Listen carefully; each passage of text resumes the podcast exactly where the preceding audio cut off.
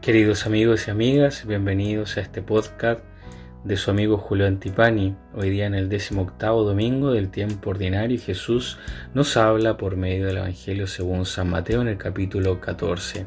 Y comienza este Evangelio diciendo que Jesús se aleja en una barca a un lugar desierto para estar a solas. Jesús viene recorriendo muchos lugares en su vida pública, pero también como hombre se cansa, se agota pero de ese cansancio surge también la inquietud de muchas personas que quieren ser sanadas, quieren estar cerca de Él.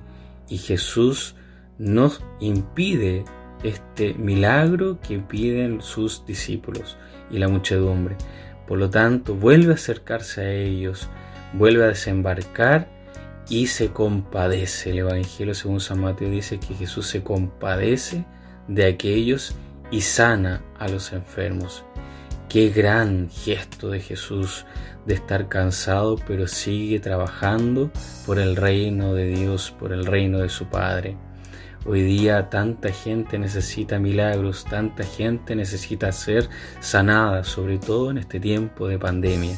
Y Jesús nos da ese tremendo ejemplo de vida, ejemplo que quiere estar cerca de muchos. Y en este mes, sobre todo en este mes que estamos iniciando, mes de agosto, mes de la solidaridad, tomando como gran ejemplo la vida de San Alberto Hurtado, que descansó muy poco, pero estuvo mucho tiempo trabajando por los más pobres, por los más necesitados y haciendo muchos milagros, como también lo hizo acá en este Evangelio Jesús, de multiplicar, multiplicar para que nadie se quede ajeno a ello. Hoy día, queridos amigos, este gran ejemplo de Jesús lo podemos ver reflejado en San Alberto Hurtado, que nos dice, vivamos la solidaridad, dar hasta que duela, dar sin cansancio, darse al otro sin cansancio.